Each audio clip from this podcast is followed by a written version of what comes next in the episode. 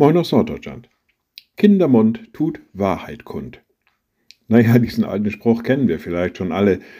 Er sagt einfach aus, dass Kinder ganz unbedarft das sagen, was sie denken, das benennen, was sie sehen und weitergeben, was sie hören.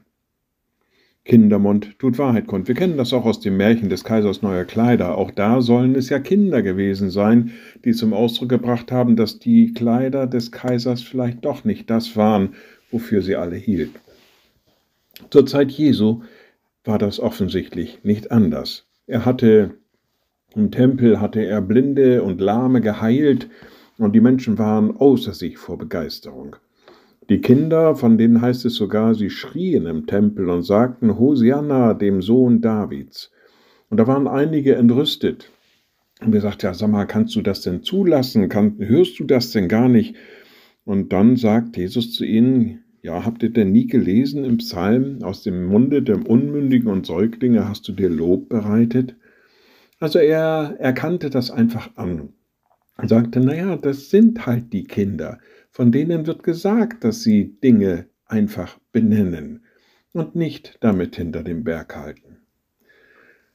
Und ich bringe das jetzt mal mit einem ganz anderen Ding in Verbindung, was Jesus an anderer Stelle gesagt hat. Da sagte er, und wenn ihr nicht werdet wie die Kinder.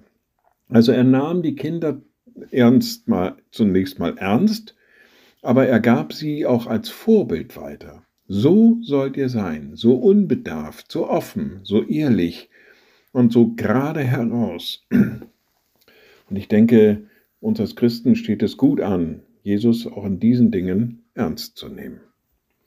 Liebe Schwestern und Brüder, ich lade Sie ein zu einem kurzen Gebet und anschließend zu einem gemeinsamen Vater unser. Allmächtiger Gott, guter himmlischer Vater, du hast uns in diese Welt gestellt, um für dich zu zeugen, um von dir zu reden um dir Lob zu bringen und immer wieder neu von dir zu erzählen. Gib, dass wir offen sind, dass wir gerade heraus sind und nicht mit dem, was wir als wahr erkannt haben, hinter dem Berg halten. Und wir beten gemeinsam, unser Vater im Himmel, dein Name werde geheiligt, dein Reich komme, dein Wille geschehe wie im Himmel, so auf Erden. Unser tägliches Brot gib uns heute und vergib uns unsere Schuld, wie auch wir vergeben unseren Schuldigern.